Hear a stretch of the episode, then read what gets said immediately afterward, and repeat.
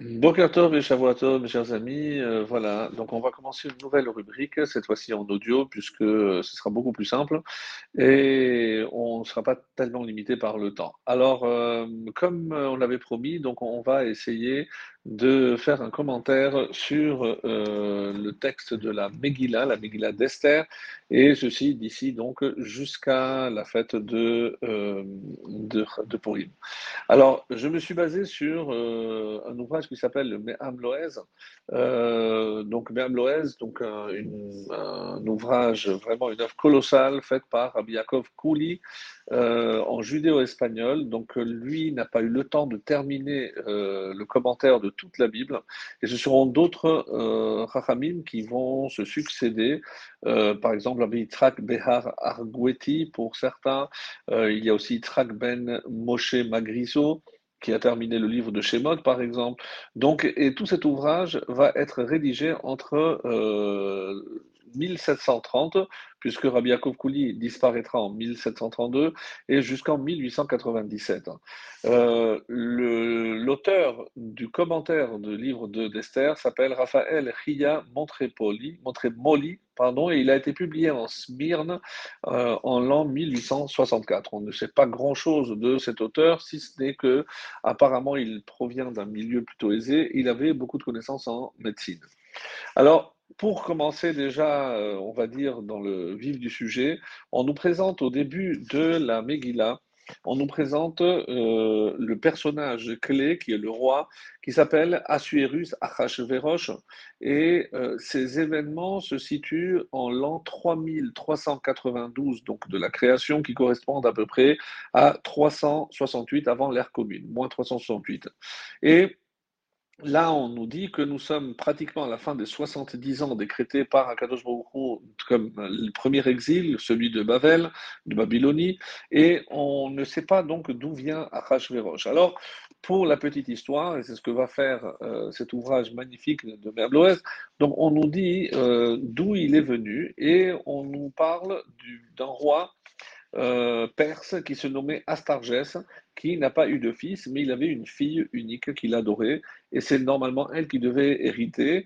Alors elle a été séduite par un officier, elle est tombée enceinte. Lorsque le roi l'a appris, il a fait exécuter ce officier, il a jeté sa fille en prison, et lorsque elle a accouché d'un petit garçon, il a été euh, abandonné dans la montagne pour qu'il meure de faim. Et là, on nous dit que euh, ce sont des chiennes qui, une chienne en particulier, qui a nourri ce bébé, qui va grandir, et par la suite, il va former une armée. Cet homme euh, s'appellera Koresh, Cyrus, le premier Cyrus, et comme euh, c'est rapporté dans Masechet Rosh Hashanah 3b, son nom est l'anagramme de Kacher.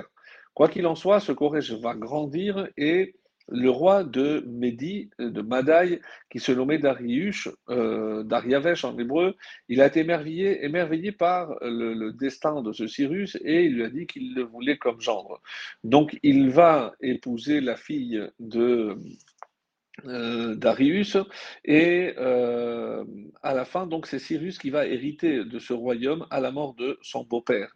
Alors Lorsque on parle de Achashverosh, donc c'est le fils de, euh, de, donc de Cyrus avec la fille de Darius. Donc, dans une première tentative donc d'aller contre le roi de Babylonie, qui s'appelait à l'époque Beltachar, donc qui était le descendant de Nabucodonosor, celui qui avait détruit le temple, et dans une première tentative, ils, euh, ils vont perdre c'est Balthazar qui va gagner, et euh, il va faire une fête, et cette fête est décrite dans le livre de Daniel, où il a vu une main euh, en face d'un candélabre écrire Mene Mene Tekel Farsin, compter, compter, peser et division.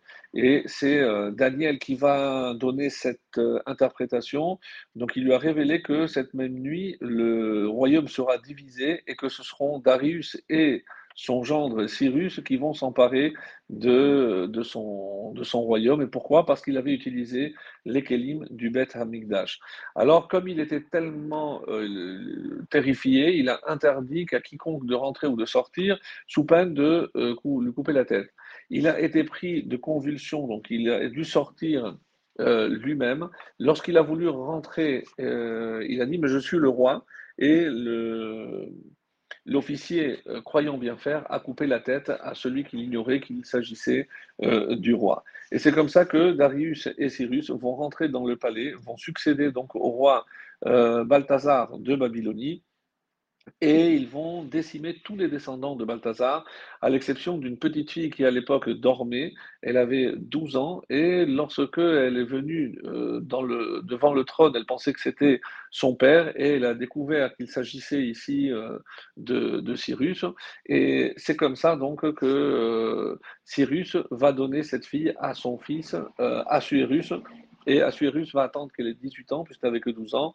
Et voilà comment donc est, euh, est, est né Achashverosh et comment, comment Achashverosh, Assuérus, a épousé Vashti. Alors, simplement pour terminer aujourd'hui, donc euh, normalement, en français, on dit Artaxerxes, euh, c'est un titre comme le pharaon pour les, euh, pour les, rois d'Égypte. Et pourquoi il a eu ce nom de Achashverosh? Alors, d'après différentes formules, c'est le notaricon, donc c'est un jeu de mots, on va dire, parce que Chash Roche, mal de tête, c'est celui qui, euh, parce qu'il était extrêmement, extrêmement cruel. On dit que c'est Shechor Esh, donc noirci par le feu comme les visages des Juifs qui ont été noircis par tous les décrets. Il a imposé des impôts extrêmement lourds et on dit que les, Juifs étaient très pauvres à l'époque, une des raisons pour lesquelles ils se sont précipités